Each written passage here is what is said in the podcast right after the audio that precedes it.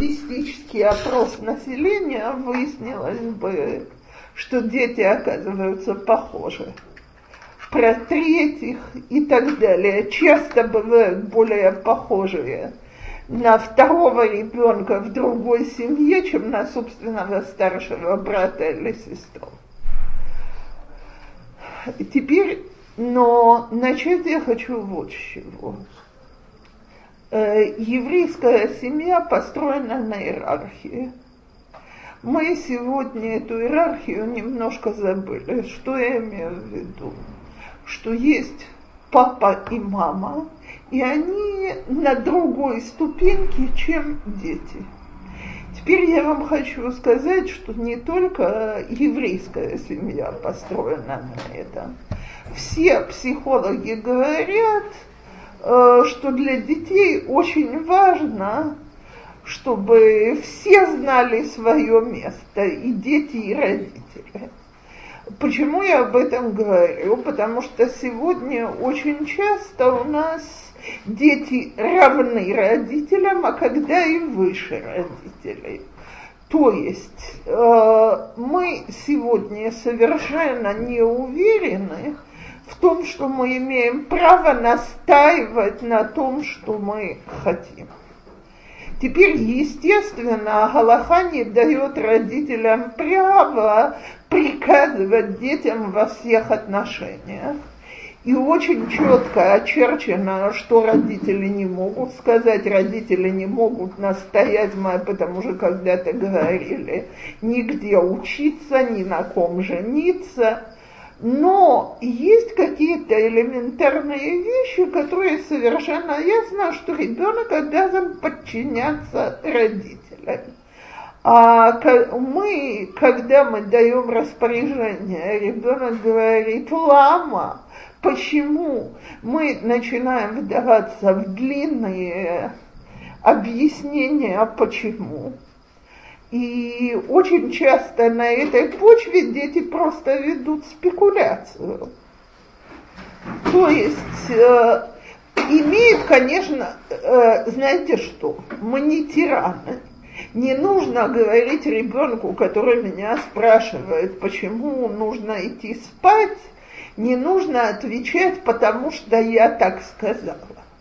Но если я говорю, потому мы установили, что ты идешь спать в 7 часов вечера или в 8 часов вечера, для того, чтобы у тебя были силы э, и чтобы завтра ты мог встать, а ребенок на это начинает отвечать, у меня будут силы, если я встану в 7 вечера, а э, если я лягу в 9 вечера, слегка, так, а мы начинаем ответ, пререкаться, нет, ты не встанешь, вспомни, как было вчера, а он отвечает, завтра я встану и так далее, мы тратим кучу лишней энергии. То есть давайте поймем одну вещь. Если вопрос задается для того, чтобы получить объяснение, то одного объяснения всегда вполне достаточно. Если вопрос задается для того, чтобы с нами торговаться, переубедить нас, заставить нас делать то, что дети хотят, то здесь у нас есть наши родительские права и наше родительское слово. Теперь, это слово есть только у нас. Я не знаю, или здесь уже сидят мамы, у которых есть родительский ребенок или родительские ребенки но старшие братья и сестры больше всего на свете любят вмешиваться в воспитание младших. И у них совершенно твердые, ясные педагогические теории, в отличие от нас. Они совершенно точно знают, как нужно наказывать, что нужно разрешать, что нужно позволять и так далее. Теперь мы далеко не всегда затыкаем рот, потому что иногда нам это очень выгодно. То есть, э, давайте скажем так, э, если, скажем, я иду спать и оставляю на старшую, старшего всех младших, я ему передаю функции командующего. Так, потом мы не знаем, как забирать эти функции назад. Так вот, давайте поделим две вещи. Э, ребенок, которому дают покомандовать братьями или сестрами, он делает это с разрешения родителей. То есть я говорю младшим, что я сейчас ее, его оставляю за вами следить, он за вас отвечает, потому что я так велела, и я велю, чтобы вы его слушались. С другой стороны, я ни в коем случае не даю ребенку функции наказания. То есть, если его не будут слушаться, он может рассказать мне, но он не может начать раздавать пощечины направо и налево, потому что его не слушались, не может лишать ужина, не может запирать в комнате и так далее. Это вне его функции. Теперь, когда дети лезут в систему воспитания, это надо обрывать шуткой, мягко, не надо вокруг этого делать скандал. С другой стороны, я сегодня вернусь к тому, как можно, да, положительно использовать желание старших вмешиваться в воспитание. Но вообще, когда мне двое моих старших объясняли, насколько у них младший брат избалован, я им обычно говорила, что единственное, что я не могу понять, это как я их сумела вырастить такими умными, способными, удачными и так далее, без их советов и без их педагогического вмешательства в эту тему. Обычно этой шутки хватало, а когда нет, я говорила, мы здесь родители, и мы решаем. Так вот, я очень советую запомнить, что родителям можно и нужно говорить, мы здесь родители, и мы решаем. Теперь, да. Нужно ли младшим говорить, что они все-таки должны старших э, слушаться и какие-то признаки уважения? Галаха это говорит, не мы это говорим. Нет, то есть если старший брат что-то говорит сделать. Я еще раз говорю, Галаха говорит, что младшие братья и сестры обязаны почитать старших. Э, как написано, кабет это виха, в это меха, легарбот это хиха гадол. Зачем это там стоит? Для того, чтобы сказать, что обязаны почитать и старшего брата, и старшую сестру. Но я здесь вообще хочу сказать одно слово про кибут. И если мы его для себя запомним, то нам легче будет ребенка в этом воспитывать. Сегодня в нерелигиозной сфере э, существует самый тяжелый и критический вопрос. А почему, собственно говоря, дети должны слушаться родителей? И ответить на него очень трудно в тот момент, что нет абсолютных ценностей. Потому что родители сильнее, так ребенок подрастет, он плюнет и будет делать то, что он хочет. Потому что родители умнее далеко не всегда, к сожалению. И уж во всяком случае не в глаза 12, 13, до 20 лет мальчишки или девчонки. Э, моя, одна из моих любимых цитат из Марк Твена, это э, он пишет, Марк Твен, что когда его, ему было пять лет, он считал, что умнее его отца нет никого на свете. Когда ему стало 15, он понял, что его отец круглый дурак. Сегодня ему 25, и отец умнеет у него на глазах. Так вот, э, поскольку большинство из вас еще не имеет дела с 25-летними, Так то полагаться на то, что дети будут слушаться, потому что они самые умные, родители самые умные, невозможно. Так вот, в религиозном мире этого вопроса не существует. Почему нужно слушаться родителей? Потому что так велел Всевышний. И я обязана приучить тебя, моего сына или мою дочку, слушаться меня, потому что так велел Всевышний. Это очень просто и очень понятно, когда я сама не делаю или делаю кучу вещей, которые мне велел Всевышний. То есть мы все ему обязаны подчиняться. Если, например, старший ребенок он опаздывает это меня, и начинает говорить о младшем, буду думать, это нормально или это... Э, смотрите, я советую поговорить с таким старшим ребенком и напомнить, что есть чудесная фраза, Миша э, Дореш это кого-то, кого борех мимо. Но когда человек требует к себе уважения силой, уважение начинает от него убегать. Э, причем сказать это не с осуждением, а обсудить с ним, какими путями он может добиться, чтобы его уважали, а какими путями он точно это не добился. То до сих это более не менее вступление. Значит, отсюда я хочу поговорить о типажах детей. Значит, давайте возьмем первое. Во-первых, любой первенец – это чудо, потому что он полностью меняет наш статус. И э, не всегда это чудо самое легкое и приятное, в чем мы не всегда себе признаемся. Так иногда, так сказать, мы в глубине души далеко не рады целиком изменению этого статуса. Тем не менее, в глазах любой мамы и любого отца первый ребенок это у ни у кого другого такого еще не происходило.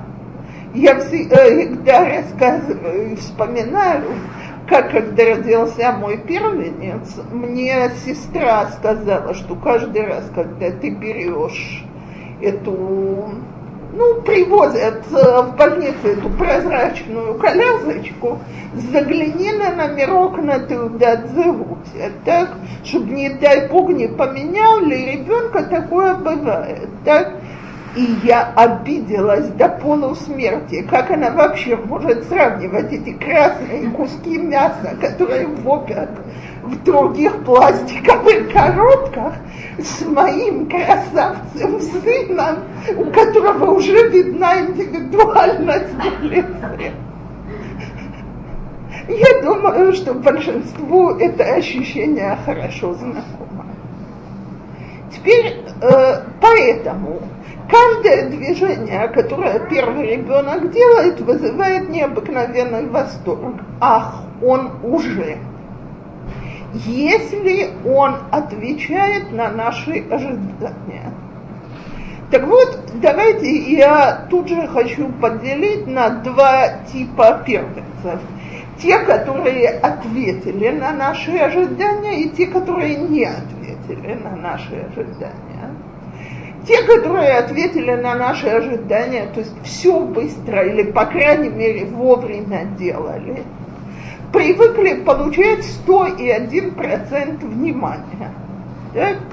Э, значит, мы были сосредоточены только вокруг них.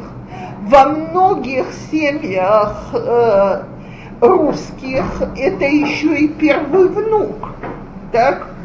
Э, поскольку вообще э, много семей, где родители, они единственные дети. Если он еще единственный внук, а с двух сторон, так вообще еще такое чудо на свет не рождалось, это совершенно понятно. Э, ребенок растет с ощущением, что ему положен весь белый свет.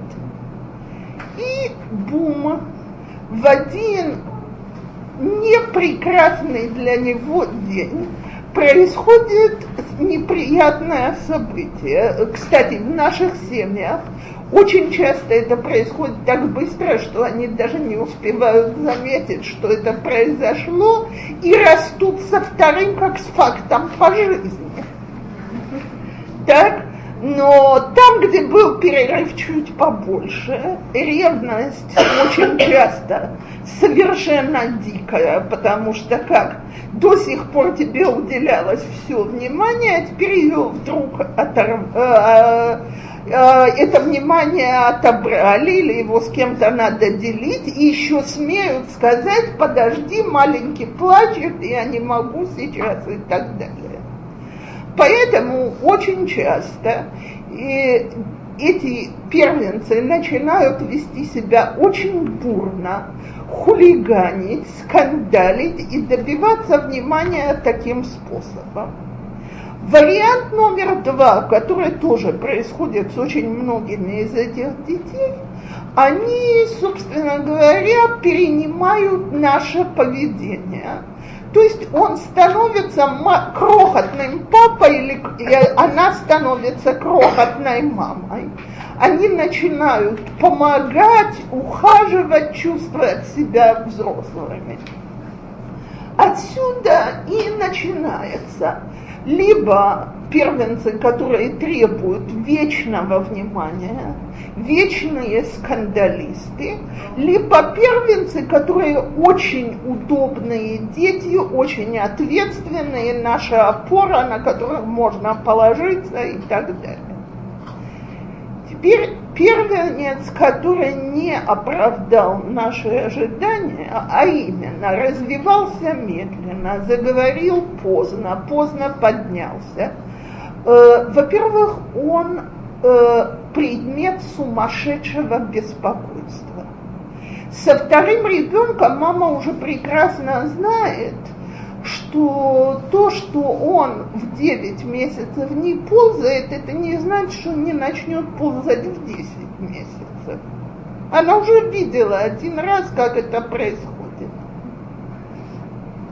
Но с первым, как в Купат Холим сказали, что я рад Бакума, так?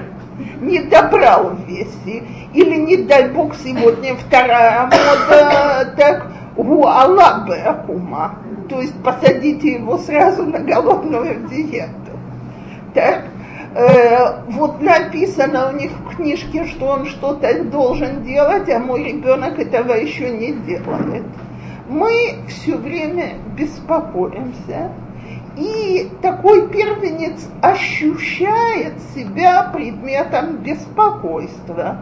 То есть он знает, что ему положено теперь уже не 101% внимания, а хотя бы 202. И э, он э, очень знает, как получать внимание от родителей. Э, чем ты беспомощнее, тем лучше. Тем больше внимания тебе уделяется, тем больше тобой занимаются. Теперь я не пытаюсь говорить, что это сознательно, что понимает ребенок в 11-12 месяцев, но они хорошо понимают, когда э, мы реагируем. И э, такой ребенок растет избалованным до невозможности, и его требования к себе, они, э, они нулевые, а от нас бесконечные. То есть сделай за меня то, сделай за меня это, я не умею и так далее. Теперь, если еще, не дай Бог, и конкурент его потом обгоняет в развитии, а что делать? При разнице в год или год и пару месяцев очень часто бывает, что второй очень быстро начинает перегонять такого первенца, то он вообще совершенно несчастный, не находит себе места, и опять-таки он очень тяжелый ребенок. Теперь смотрите, э, появился второй. Второй почти всегда будет играть роль противоположную первому. То есть э, у детей логика работает очень просто. Я это уже говорила, но я это повторяю, это надо помнить.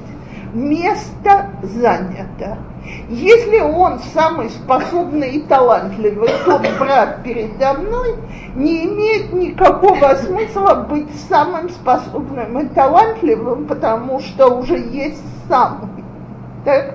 Я уже таким самым не буду. Поэтому обычно этот ребенок будет заниматься чем-то другим. И может быть в этом будет очень удачный. Если старший ответственный, второй обычно тот ребенок, про которого мы говорим.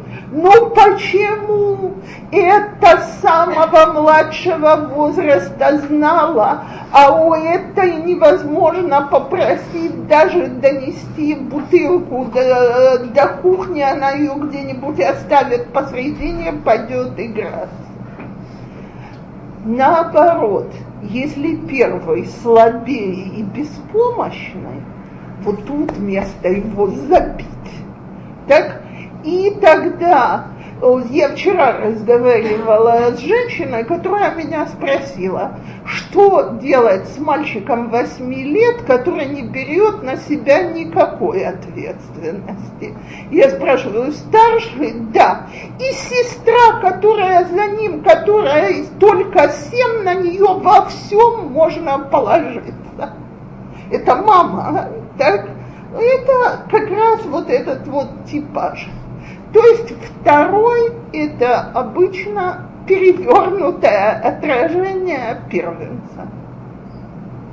Теперь обычно еще одна вещь. Первые дети, они дети более беспокойные. И первый, и второй, чем дети, которые пойдут дальше. По очень простой причине – Первый привык, что на каждый пипс, который он делает, мама становится по стойке смирно и бежит к нему.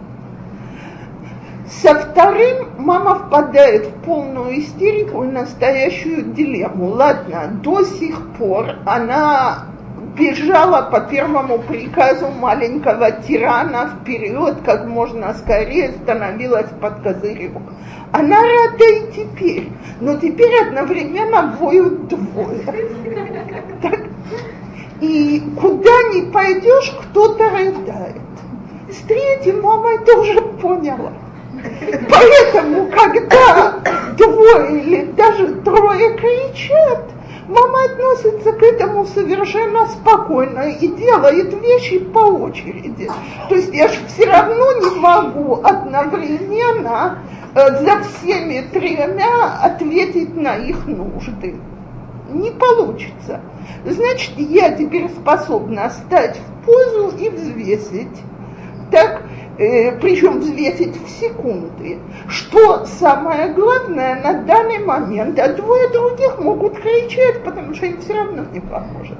Секунда на эту тему. У меня соседка, когда было четверо, она рассказывала такую, точно такую же сцену. Она возвращается с прогулки домой, четверо кричат.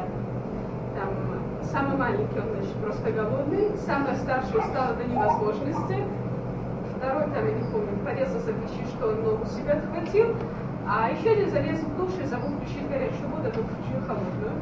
Она говорит, что тоже в полсекунды она просто сообразила с этой что кто за кем. И все. Теперь, поэтому третий ребенок, который рождается в ситуацию, где родители больше не истеричны, он вообще гораздо менее склонен к истерикам. Так? Э, я это слышу не раз и не два. Как мне мама говорит, вот наконец-то у меня удобный ребенок. Конечно, удобный ребенок, а чего ему быть неудобным? Он знает, что я мама занята, и у меня на это нет времени. О, Очень, о, Машенька, это было замечательно. Теперь, если бы мы останавливались в наших кругах на трех-четырех, я бы могла вам нарисовать картинку. Дальше. Но дальше начинается следующее. И это очень важно понять, что удобный ребенок становится проигрывающим ребенком. Потому что мы бежим сперва отвечать на требования вампиров. И э, ничего с собой не поделаешь. Я помню, как мы когда-то сидели на педсовете и говорили, что, собственно говоря, до хороших учениц мы никогда не доходим. Мы всю жизнь заняты вампирами. Так, кто пьет нашу кровушку, теми надо заниматься. Так вот, здесь есть две опасности – на которые очень важно среагировать вовремя. Одна, что хороший и удобный ребенок поймет, что не имеет смысла быть хорошим и удобным ребенком, потому что ты от этого только проигрываешь и начнет э, искать пу- э, пути, э, заставить нас обратить на него внимание. Вариант номер два – что он вообще залезет в какой-то угол, и мы его не будем слышать, видеть и так далее, и замечать не будем, а когда он подрастет, с ужасом себе скажем, а, собственно говоря, у нас нет никакого контакта с ним.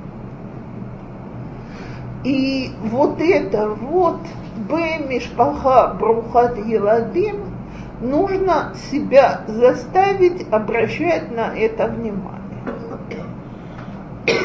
Теперь э, почти всегда с появлением следующего у нас может возникнуть то, что мы называем делать сэндвич. То есть он чувствует, что он попал в неловкую ситуацию между двумя. Пример моего сэндвича перед ним и после него э, мальчики, у которых IQ э, нехорошо хвастаться, но плияйн гора э, очень высокая. А он очень хороший парень, очень средних способностей. Э, так, понятно, все трое в одном хейтере, Э, значит, ты всегда не такой, ни как старший, ни как младший. Сказала мне когда-то, поэтому э, у меня пятеро, дочка моя, которая четвертая, она пять. Э, в учебе средних способностей. А малый после нее опять очень способный и талантливый. Она мне говорит, мама, слушай, как мне по жизни повезло, что я девочка, и я вообще никогда не вступала в этот конкурс гениев потому что, говорит, я себе не завидую, я бы была точно в той же ситуации, что он, если бы было так. Она это признает как факт по жизни, что и и третий, и пятый намного способнее ее, но ей, ей это не околышет, у нее совершенно другая роль. А вот второму было очень нехорошо в этой позе. И вот их израильтяне называют делать сэндвич. Я бы их назвала делать мимрах. Так, потому что это самое пикантное существо, с которым нам придется иметь дело. Поскольку он чем-то недоволен по жизни, в данном случае Бог способностями обошел то есть не обошел, а значит, по сравнению с братьями не додал значит, нужно все время требовать компенсаций от всего белого света. И я думаю, что все женщины, у которых есть больше двух детей, знают, что всегда в семье есть один ребенок, которому мы не додали. То есть на самом деле мы ему дали больше других. Но он нам всегда будет считать, что ему дали на одну бамбу меньше, чем другим Бекалашел Шаббат. Так, что ему уделили на пять минут меньше, что на него всегда дома ложатся все тяжелые работы. Девочки всегда любят, а Во-во-во. Можно список бесконечный. И я вам хочу сказать, чем больше мы пытаемся навести справедливость и исправить наше поведение и защитить и спасти его от его тяжелой судьбы шелмакупах, так, как по-русски говорят, кстати, были. Да-да, спасибо. Э, э, от его тяжелой судьбы обделенного, тем больше он будет находить, чем он обделен, потому что это его роль. На этом он выигрывает. А теперь спрашивается, э, кстати, тут нет никого, кому имеет смысл рассказывать, как выглядит мизин, э, мизинкалы самый младший в семье. Это тот, который останется самым младшим. Да что нужно? Тора написала на эту тему. Откройте, пожалуйста, историю Бениамина. Так, э, папы десяти детей и почитайте тон Якова, когда речь идет о том, что Бениамина берет в землю египетскую. У него тогда 10 детей у этого крошки. Так? Но он у своего папы и мам, э, э, у своего папы и мамы у него бедняги нету с первого дня, у своего папы он делает маленький, ему положены особые заботы, особый статус и так далее. Почему я это все-таки да говорю? Потому что любой ребенок, после которого у нас более не менее нормальный человеческий перерыв, моментально вырабатывает статус э, крошки. Да. И с этим статусом он умеет им пользоваться лучше всех старших братьев вместе взятых ему положено. Так вот, почему я это все говорю? Э, это же все факты по жизни. Я не могу сделать первенца вторым. Я не советую бежать срочно рожать следующего ребенка, чтобы он надолго не оставался самым младшим. Знаете, на эту... Э, зависит от ребенка.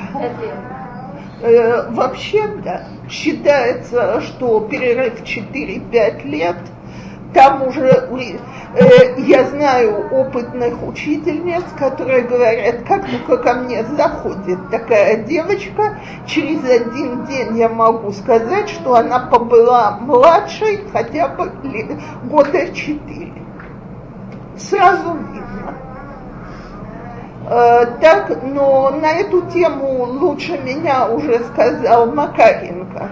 Когда-то его проводили у него в колонии психотест и сказали его ученикам, что обычно в автокатастрофу попадает последний вагон в поезде. Так что можно сделать для того, чтобы это предотвратить? Так они предложили снять последний вагон. Вот, понимаете, проблема самых младших, она проблема, которую я не советую решать родами следующего.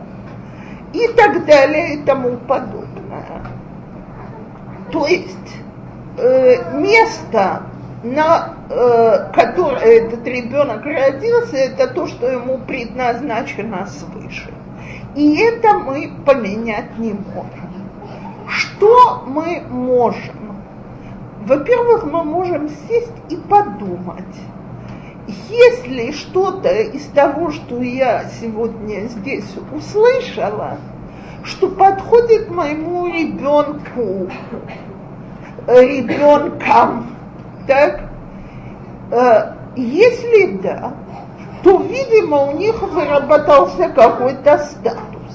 Теперь, если мне этот статус нравится, то я совершенно не обязана превращать ответственного ребенка в безответственного, удобного ребенка в неудобного, легкого в тяжелого и так далее.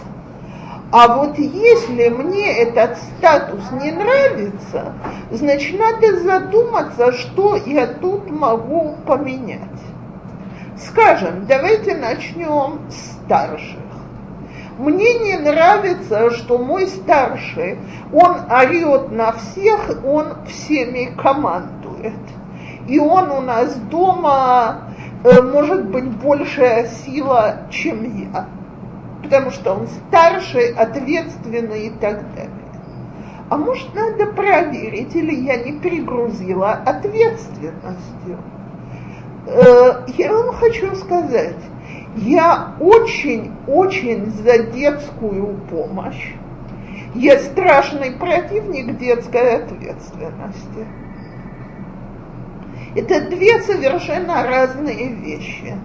Чтобы ребенок сходил в магазин, это помощь.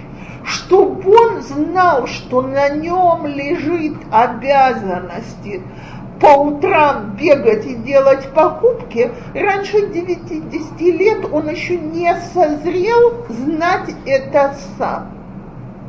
В 9-10 лет он уже может взять на себя это как обязанность.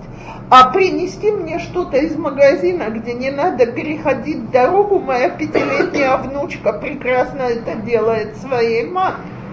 Но не на ней лежит обязанность утром проверить, сколько хлеба и молока лежит в холодильнике.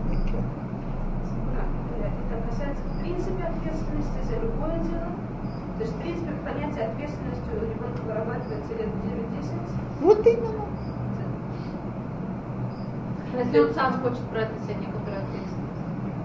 Все, что он хочет, прекрасно. Но это не может быть так, что я себе скажу, все, я на него эту ответственность переложила, и я от нее освобождена. То есть девочка или мальчик, которые мне говорят, давай я утром буду отводить младшего брата по дороге, Спасибо огромное, это колоссальное облегчение. Но сегодня он проснулся на 15 минут позже. Если он возьмет это сегодня на себя, он опоздает. Значит, это моя обязанность, а не его.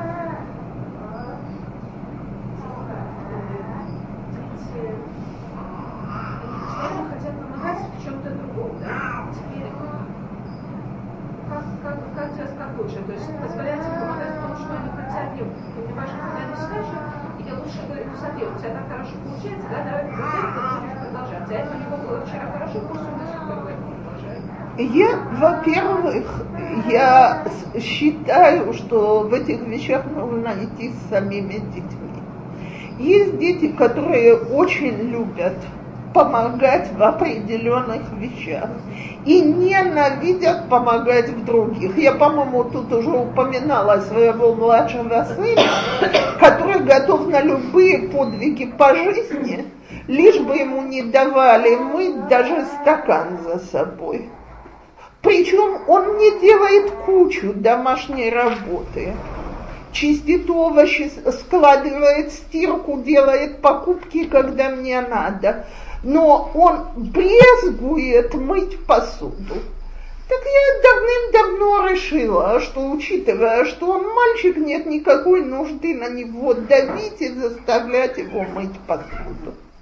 И мы прекрасно живем без того, что он это делает. С другой стороны, если есть какие-то работы, которые дома аттрактивны всем или наоборот ненавистны всем, я советую их разыгрывать в лотерею и менять порядок раз в неделю. То есть все знают, что каждый, кто уже способен вынести мусорное ведро, выносит мусор по порядку. Все знают, что все участвуют в мытье посуды, если она ненавистна. То есть есть дежурство. И мы его разыгрываем между собой по очереди.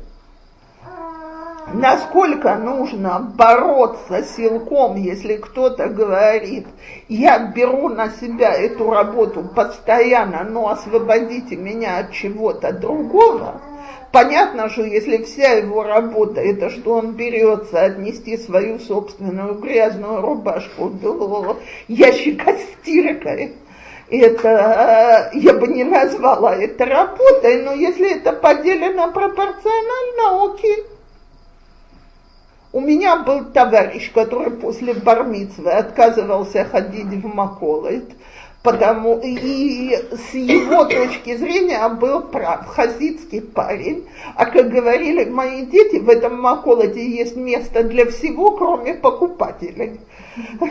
Так э, он мне говорил, я не могу каждый раз ходить между женщинами, извиняюсь, обтираться об любую женщину, потому что там не протиснешься. И я решила, что его довод достаточно уважительный для того, чтобы освободить его от этого. Он предложил взять на себя что-то другое, кто никто не любил и не хотел. Но это, так сказать, в скобочках. Теперь, с другой стороны, очень может быть, что вот этому старшему, который на всех орет, кричит и их воспитывает, не хватает уважения, которое он просит и требует. И он силком хочет выпить себе уважение. Так вот, может быть, если я, мама, дам ему это уважение, он его не будет такой силой вытребовать от других. А как я ему могу это дать? Он старше, у него есть привилегии, которых нет у других.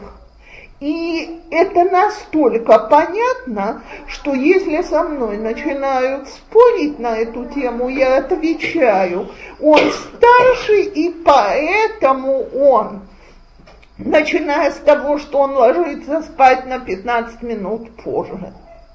Так, э, скажем, э, эти 15 минут я очень советую использовать для беседы по душам. Это его время.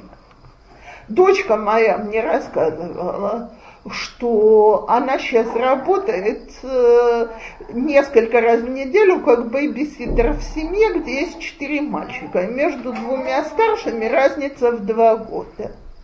И мама постановила, что они идут спать вместе там в определенный час, когда дочка за ними следит и ухаживает. И это вызвало такое буря, такую бурю возмущения со стороны старшего, что их просто невозможно уложить. Он ссорится с младшим и так далее. Так э, я и говорю, а если наоборот, значит, если попробовать ему сказать, ну посиди тихо в другом углу, а ты пока уложи всех остальных. Она говорит, второй считает, что они ровесники. В конце концов, она это маме сказала. Мама сказала, окей, договорились. Значит, и они назначили старшему, он все равно ходит с кем-то заниматься, так, урок в полчаса, в тот час, что остальные уже ложатся спать. Теперь его статус старшего сохранен, э, второму не с кем соревноваться, потому что тот уходит по делу. Так, все. А если ребенок не уходит, и второй начинает возмущаться? Я бы попробовала, что это действительно час занятий, если это мальчик. То есть, что, скажем, папа ему уделяет какое-то время позаниматься с ним, и сейчас это его время, поэтому он еще задерживается. Он уже почувствует себя привилегированным от того, что он задерживается. Это один пример. Можно... А что можно еще, кроме, кроме времени? В чем еще заключается? Да. Еще одна привилегия, что я с ним советуюсь по некоторым вопросам. Он же взрослый, я на него полагаюсь. как только я стану, э, большей привилегии вообще на свете нет. Как ты думаешь, стоит ли нам купить корнфлекс такой или корнфлекс другой? Самое главное, что спросили мнение. Я человек с мнением. С четырех, с пяти уже можно только я советую советоваться только по таким вопросам, по которым нам абсолютно безразлично, какое мнение мы примем. Потому что понятно, что если я не готова покупать корнфлекс нугат, то не надо, чтобы мне это сказали.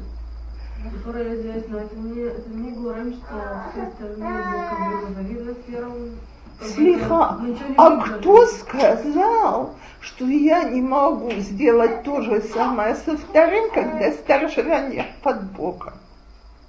בסדר, но она все время слышит мила Бахура, и, допустим, как-то там X, или Бахура, ей מגיע там, она может זכותה לרכוע ברגליים, בידיים, לך я шучу.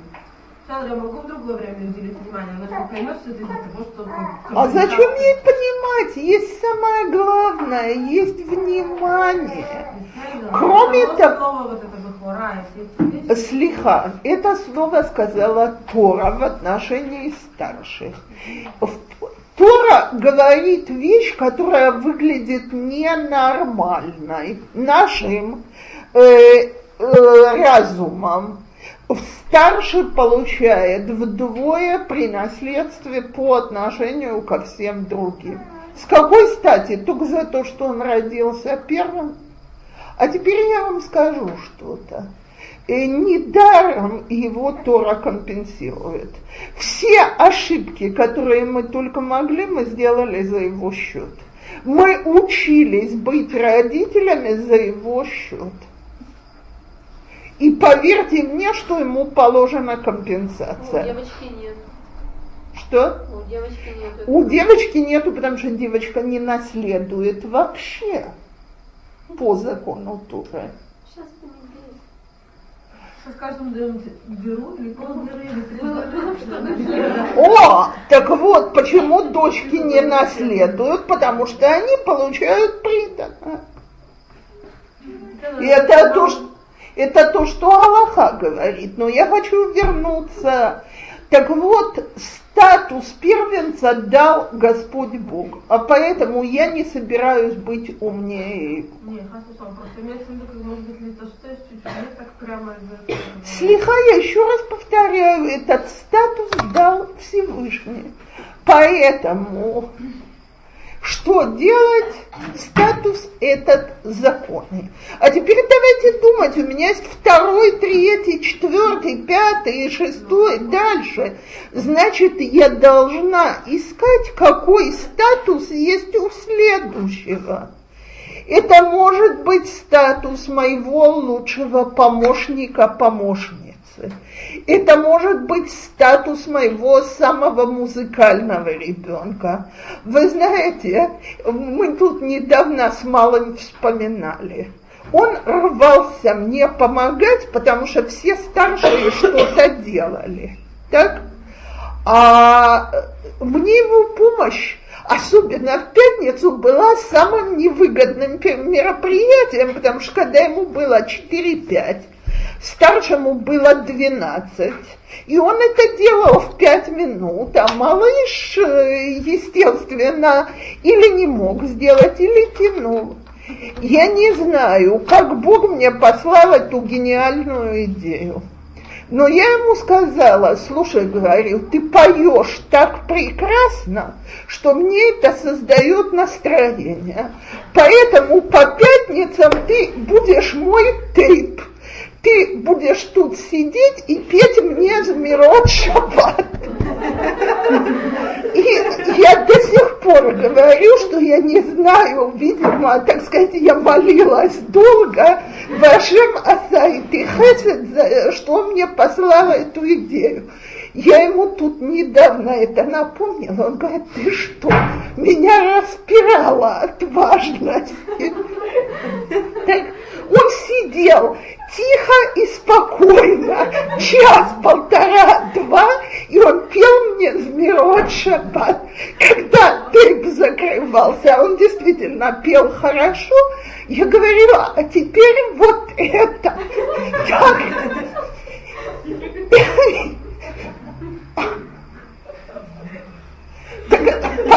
Я советую помолиться о таких идеях, потому что сам, сам до них не дойдешь, они должны откуда-то упасть.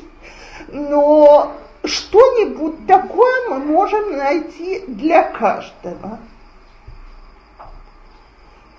И в тот момент, что я создала ребенку положительный статус, которым он горд, и он знает, что он самый, так пусть он будет пхор.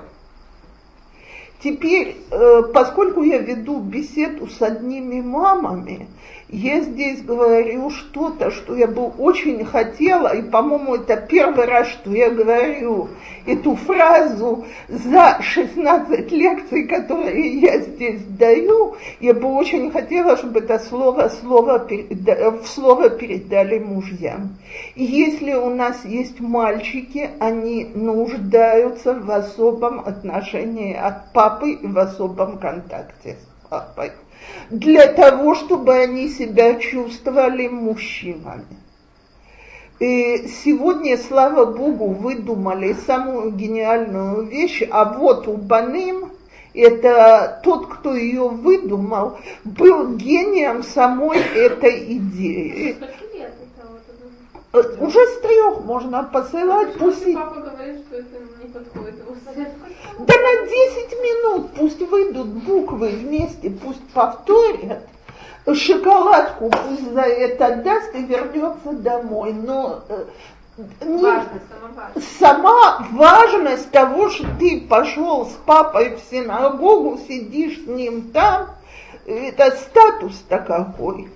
И сыновья, они те, которые сопровождают в синагогу, сыновья, они те, у которых у папы есть мужской разговор, пусть будет пять минут в день, но если мы хотим растить мужчин, а не маменькин их сынков, извините за выражение, необходим контакт с папой.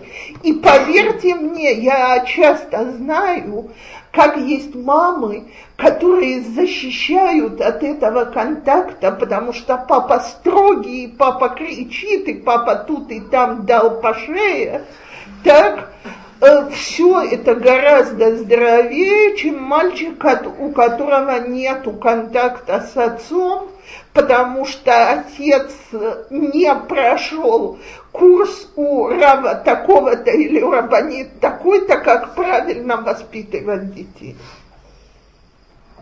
А если папа еще и кайфный, так лучше вообще на свете нету. У нас дома я долгие годы была человеком долго. А папа у нас всю жизнь был человеком кейфа. Я не могу сказать, что я никогда не умирала от зависти, так, но папа умел с ними кейфовать. Э, он с ними мог в догонялки гоняться, он с ними мог какие-то поделки делать. Они по сегодняшний день вспоминают, один из моих сыновей повел жену туда. Значит, что в Аждоде был сад не сад, а, значит, парк огромный, в который, когда мы там жили, в котором практически не было никаких митканы. Но там было нечто вроде горки такой, засаженной травой. Это называлось у нас в семье Агарадеши. И в шаббат мы ходили туда гулять, и вот на этой горе он с ними игрался в догонялки. А если нужно, никто не слышит, снимал костюм, и они катались по этой горе. Так, э, значит, так э, мой сын потащил жену ей показывать Арадеша, смотрит, говорит, ой, она такая низкая, как же мы все выделывали. А воспоминание осталось. Теперь я в догонялки не играла, честно говорю. Книжку могла почитать, но на догонялки я не годилась. Книжку могла почитать, посидеть игрой. Я, я буду говорить на эту тему, как кайфовать с детьми, потому что я считаю, что это необыкновенно важно. Так, но в первую очередь я подчеркиваю, мальчикам нужно особое отношение от отцов. Кстати, девочкам оно тоже нужно, но совершенно другое, как маленьким женщинам. И обнять, и поцеловать, и сказать, ах, как ты, ты, какая ты хорошенькая в этом платьице. У нас же все отцы помешаны на скромности сегодня. Гевелахен вешегерайофи. Так, слегка шекерахен велайофи. Так, э, значит, но смысл остается один и тот же э, девочек надо растить скромными, а потом мы удивляемся, почему у девочек лет в 14-15 ассоциация со скромностью, что это ихса. А если папа не забывает девочке сказать, слушай, какая ты красивая в этом новом платье, и она себя чувствует маленькая женщина, то зачем одеваться нескромно, взрослая, извините меня, если я красивая. Мы же боимся сегодня слова красивая, вот все мозги у нее будут заняты этими глупостями. Никогда в том месте, в котором ребенок удовлетворен, нету глупостей. Глупости возникают на почве неудовлетворенности. Спасибо.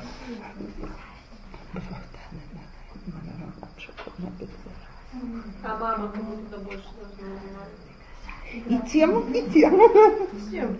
По-другому. Э, я очень за. Кстати, я это говорю по поводу помощи. Я знаю семьи, где мальчики освобождены от домашней помощи, потому что эм ломдим Тора. Я хочу сказать по этому поводу одну вещь. Я выросла в доме, где, э, когда моя мама нам, когда папа занимался, мама считала, что все умерло. То есть папу не трогают, когда он учится. Но это когда он учится, так?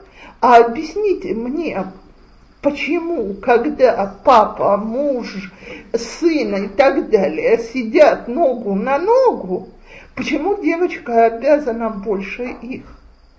Поэтому я своим сыновьям всегда говорила, а та голых лилмот, а та патур микола ховод. Ты сидишь и читаешь книжку, я люблю читать точно так, как ты.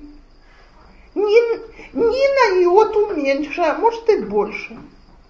А поэтому Тор, Алшем, Талмуд, Тора, Каям, Кшаломдим, Тора. Естественно, я, когда мальчики становятся старше, очень важно, если я хочу, чтобы моя дочка потом уважала человека, за которого она выйдет замуж, и он будет учиться, чтобы я приучила, что человек, который пришел после целого дня занятий, ему положен отдых какой-то. Так? Кстати, самый лучший путь приучить к этому – это дать собственному мужу отдых на глазах у детей, когда он приходит с учебы. Но и девочкам это можно объяснить. Но в пятницу все освободились в час дня. Почему он не может помогать точно так, как она? И потом мальчик, который... Я не предлагаю, чтобы мы его учили готовить, стирать убирать. Но мальчик, который умеет сам себя обслужить. Я, э, мой сын когда-то с хохотом рассказывал мне, как они ночевали у бабушки, он и его двоюродный брат. А бабушка плохо себя чувствовала и легла спать раньше. А брат, который старше его на год, очень забеспокоился, как же они поужинают. Он ему говорит, мы возьмем сам, сами. Он говорит, то есть как сами? Ну, сделаем салат, пожарим яичницу. Он посмотрел на моего сына, слушай, говорит, а ты умеешь? Так сын мне это потом как анекдот рассказывал. А я ничему не удивлялась, потому что я знаю этого родственника. Он спрашивает свою жену, когда ему предлагают кофе, э, значит, дорогая, со сколькими ложечками сахара я пью кофе? Он не знает. Так вот, если мы растим таких мужчин, то, во-первых, их жены нас не поблагодарят потом. А во-вторых, мы сами себя не поблагодарим, потому что есть куча ситуаций, в которых человек должен уметь взять сам себе э, из холодильника ужин, сделать себе яичницу, сварить себе пару картошек и так далее. Так всему этому научить сына совсем не вредно.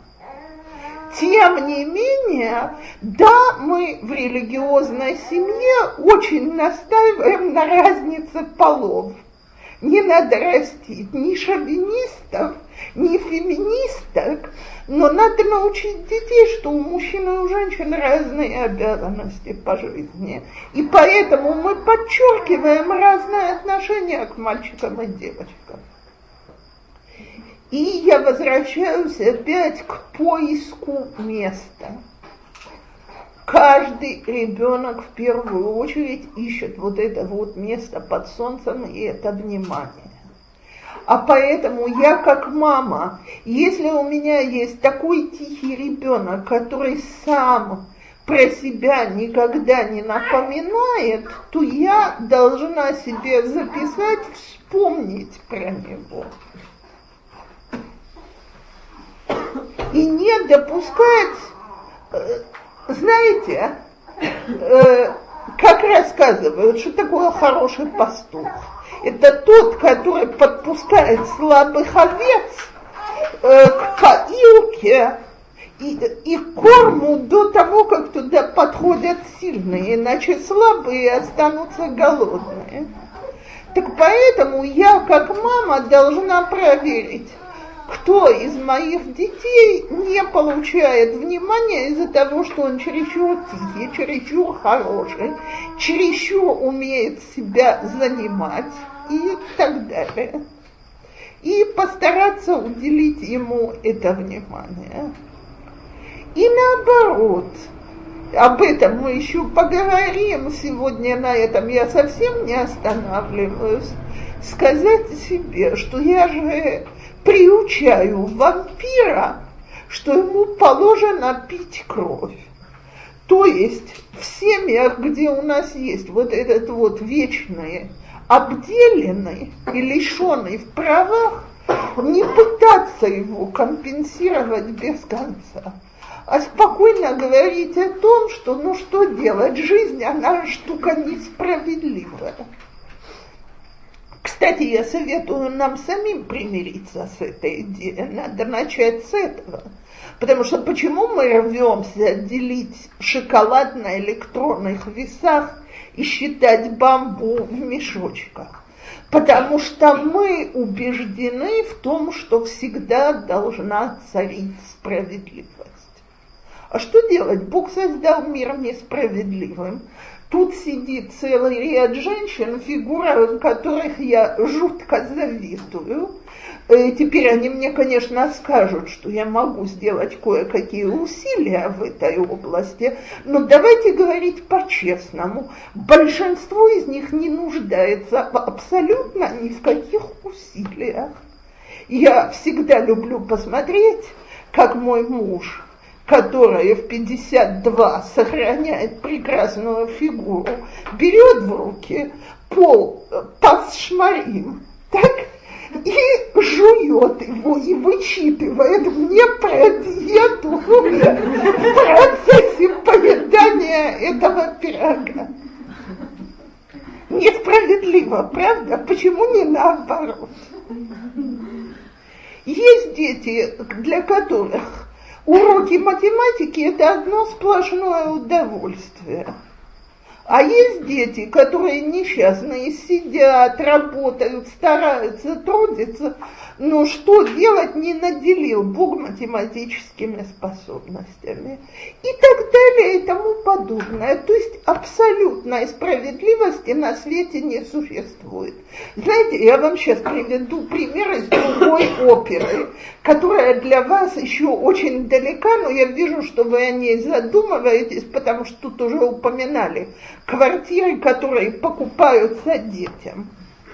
Э, значит, в свое время, когда брат моего мужа женился, отец его невесты, невеста была первая в доме из 11 детей, объяснил, что он может дать определенную сумму X потому что эту сумму X он может дать всем детям поровну, а больше того он дать не может, а он хочет дать всем детям поровну.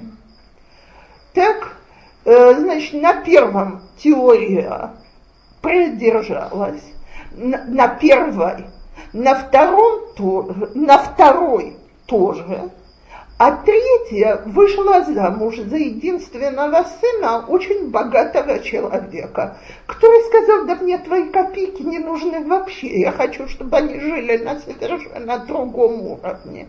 Так я не помню, чтобы он рвался и ломился в двери и требовал, чтобы во имя абсолютной справедливости третья дочка жила бы в тех же самых условиях, в которых живут первые две.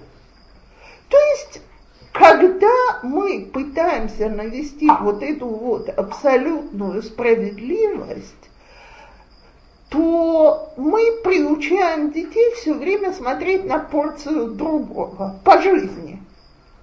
И дети наши всегда будут заняты проверкой, а что досталось другому. А когда нам ребенок говорит, а его кусочек шоколадки больше, а я его целую и говорю, солнышко, а в другой раз у меня обломится тебе чуть больше. Так? А сейчас я уже поломала. Есть сказка, которую я уже здесь рассказывала и советую ее рассказывать. Сказка об абсолютной справедливости. Знаете, в любом доме есть сказки, которые все выучили и запомнили. Э, напоминаю эту сказку, если кто ее от меня еще не слышал. Сказка про двух медвежат, которые нашли головку сыра и не могли ее поделить совершенно справедливо. Так они позвали лису поделить между ними головку сыра. Лисица разломала, и получились две неровные порции. Тогда, значит, медвежата взвыли, а лисица откусила от одной порции, чтобы ее уравнять. Продолжение понятно? Да, в конце концов, оба медвежонка получили две абсолютно одинаковые крошки сыра. Русская народная сказка и русская народная мудрость, которая не столь плоха. Я эту сказку помню с детства, я ее своим пересказывала. Если я сама убеждена, что я не нанесла никакого ущерба, я это всегда смогу передать. Если меня мучит совесть, а действительно, как же это я его обделила на 3 миллиграмма шоколада или на 2 бамбы, или это, на это вы улыбаетесь, а когда начинается, а почему ему купили новые ботинки, а мне нет? А на самом деле мне которые с претензиями купили новые ботинки в конце прошлого сезона, потому что нога вылезла уже из предыдущих ботинок, и они жали. А сейчас они совершенно новые, потому что с ними походили месяц в конце сезона. Зато срочно нужен новый свитер или новые брюки. Так если я не настаиваю на справедливости и приучаю детей, что в семье мы все разные, и каждый из нас получает то, что нужно, так и, и это сойдет. Но ведет такое же, про которое мы только что говорили насчет ботинок. Просто на этой неделе нас произошло точно, ну, у одной из детей у нее остались ботинки с прошлого года, но ко мне мамаша столкнула, там она еще хотела месяца два с половиной этих ботинок. Вот. А сейчас я купила, я посчитала, на самом деле они хорошие, они чем купила, но я купила всем остальным. Ко мне была война на следующий день. Я не хочу передать. Она начала говорить, что Беседера, на мы купили в прошлом году, но они что-то как-то то ли это понятно, я не сомневаюсь. Они даже давят, он сказал наоборот, что не Агадоля, они куда-то торчат, я не понимаю, что она имела в виду. Но я думаю, может быть, это не маленький, как бы я не могу почувствовать бедюк то, что она чувствует. И с другой стороны, муж уже успел пообещать. Я вообще что. О! Нет, раз обещали, теперь идите и покупайте. И вот так мы тратим кучу денег, потому что мы все время боремся за абсолютную справедливость. А я извиняюсь, я согласна, что это ужасно обидно, если всем купили ботинки. Поэтому в тот же день я смотрю, чего не хватает. Может быть, кукиот не хватает хватает. Всего остального уже купила. Не знаю, я что она так говорила. Я видела, что все получили, а она нет. И она хочет давка ботинок. Ей ничего другого не нужно. Ну, не еще... вы, вы действительно проверили, что ничего я, другого я... ее не удовлетворит? Она сейчас хочет давка на лай. И нам здесь Купили ей и ему, и ему. Почему мне не купили, почему мне на мешали? Я еще раз повторяю, это вы, а не она. Она по вашим лицам видит, что вы на это среагируете вот так. Факт, что ваш муж уже среагировал.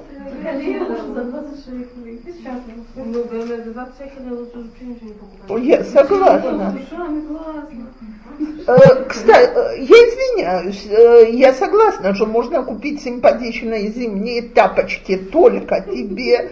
Или так можно быть но для, можно найти выходы.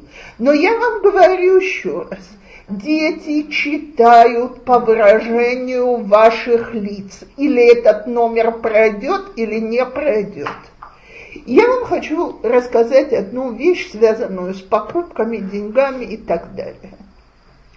У моего папы был железный принцип, что когда что-то клянчат, это не покупают. И это был настолько железный принцип, что в нем никогда не возникало никакого сомнения. Теперь у меня воспоминания с тех пор, как мне было 6 лет. И я помню это как сегодня.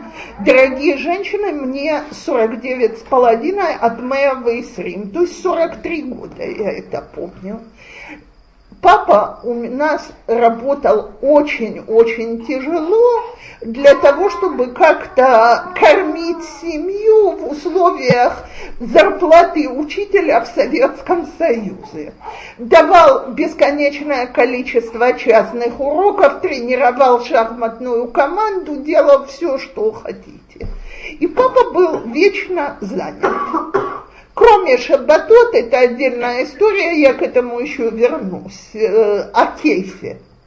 Но наступил мой день рождения, и папа объявил следующее, что, значит, обычно нас развлекает мама, нас, это меня и брата полутора лет, так а сегодня мама получает хофыш, потому что вечером соберутся знакомые обмыть мой день рождения. Так? Значит, я не знаю, ли маму Хофыш очень удовлетворял, но она осталась в печи готовить. А папа нас забирает в парк культуры и отдыха. И мы пошли. И я качалась на карусели, и я посмотрела серию мультфильмов, и мы зашли в комнату кривых зеркал, и это был день, что все кейфы на свете были позволены, это был под, классный подарок ко дню рождения. Если я это помню через 43 года, так э, я могу описать, где я была. В конце дня проходила мороженица с лавочкой. И я не выдержала и сказала, папа, купи. А папа посмотрел на меня и сказал, я собирался тебе купить мороженого, но ты его проиграла этой фразой. Я даже не заплакала. Я знала, что прав папа. Так?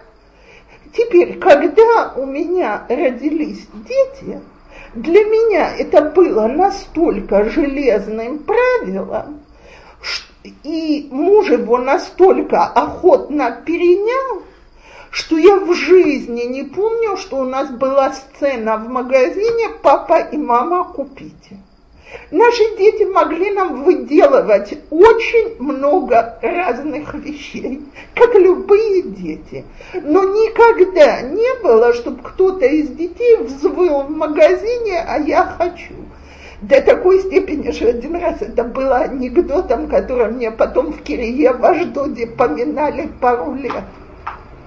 Я пошла делать покупки в нашей царханье. А сынишке моему было три с половиной года, он увязался за мной. Ну, а вы знаете, как во всех царханьет сладости ставят возле купы он ко мне подходит там с пачкой чего-то, и, мам, и мне говорит, има, за Маша не краб без бускесов. Я говорю, подию каха. Пилах вы так целым маком.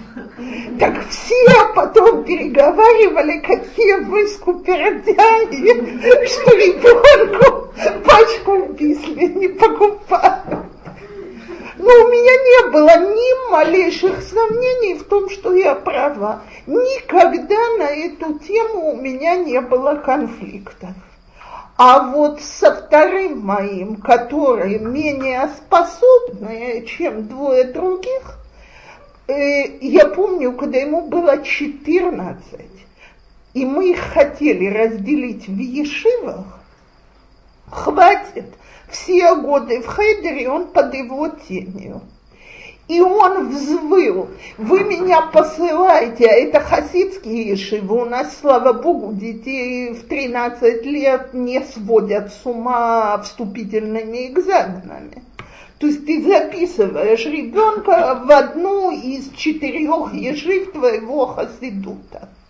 Так, э, так э, он взвыл вы меня посылаете в худшую ешиву, чем его, потому что всю жизнь в ваших глазах он более способный.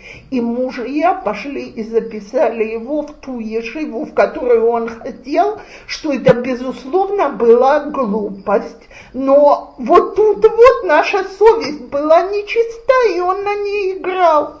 Играл великолепно себе в ущерб, как всегда. Потому что когда родители делают вещи не потому что так надо, а потому что дети им играют на совести, они делают глупости. Так легко говорить об этом, но когда это, ну, ну, ну, появляется эта ситуация, в этом невозможно устоять. На тебя давят со всех сторон. И в этот момент ты должна принять такое важное решение. Ты на себя давишь. А поэтому в ситуациях, в которых я не могу принять решение, говорят, мне надо подумать. Не сейчас. А теперь, когда я села, я должна себя спросить, что сейчас всплывает. То, что я помню, что меня обидели и мне не додали – то, что моя совесть нечиста, потому что я честно считаю, что он более способный. Так, э, То, что э, мне неудобно, как все будут потом обо мне разговаривать, что я не купила ребенку.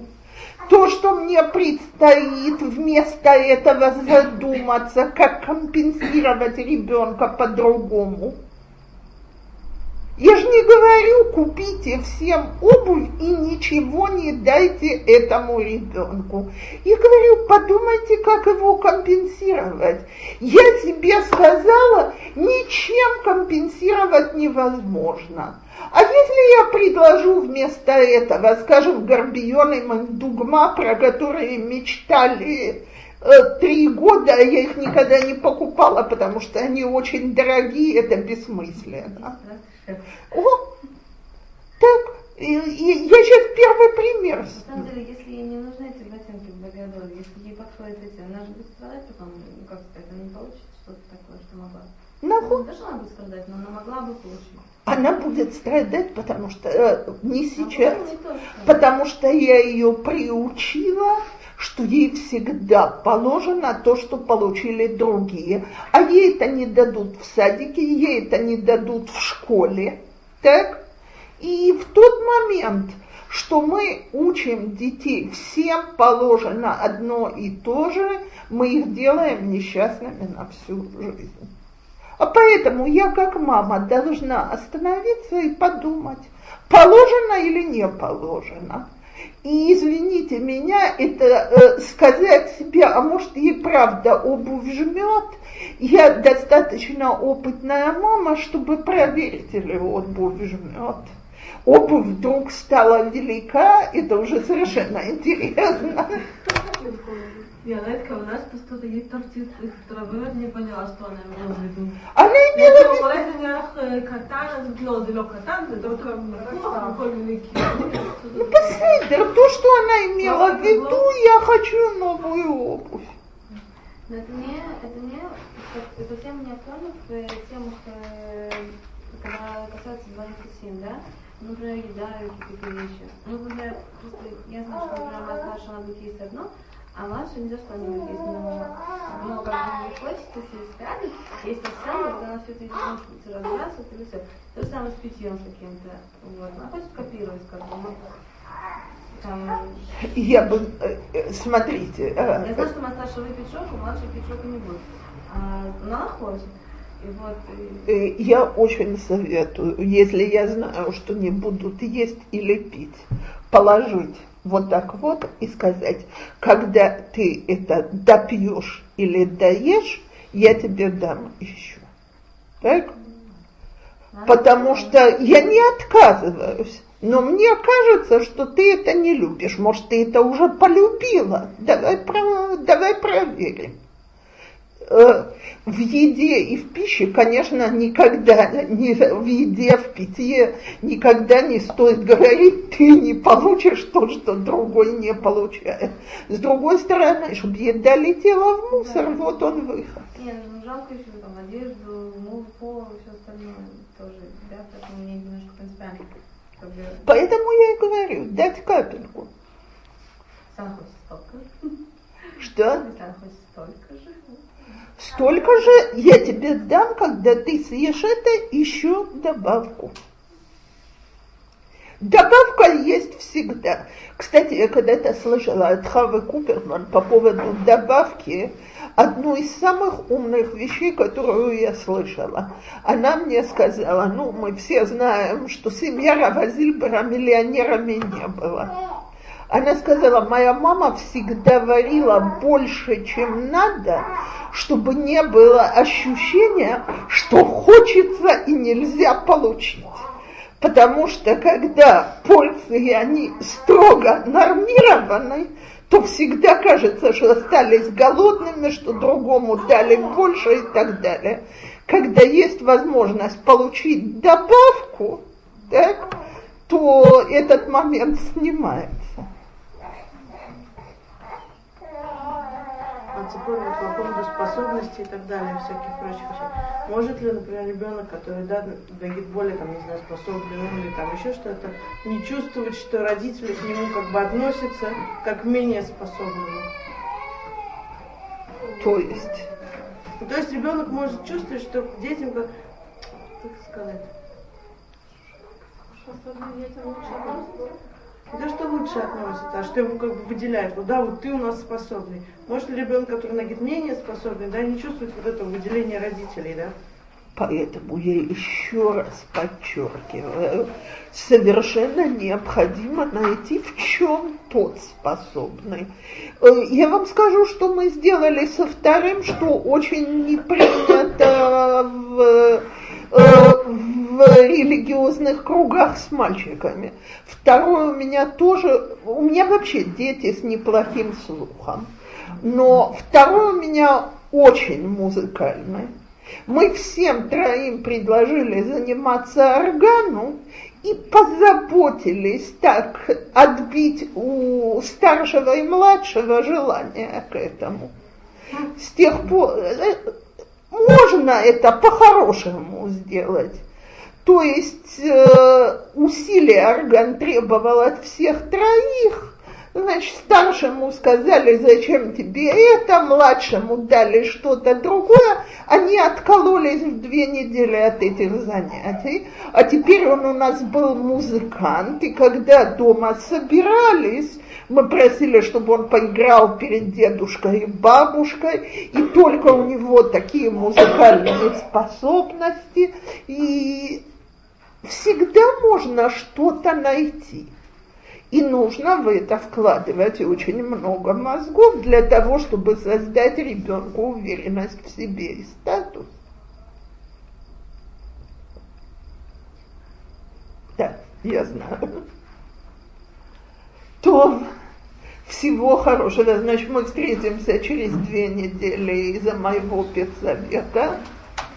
Безрат Ашем.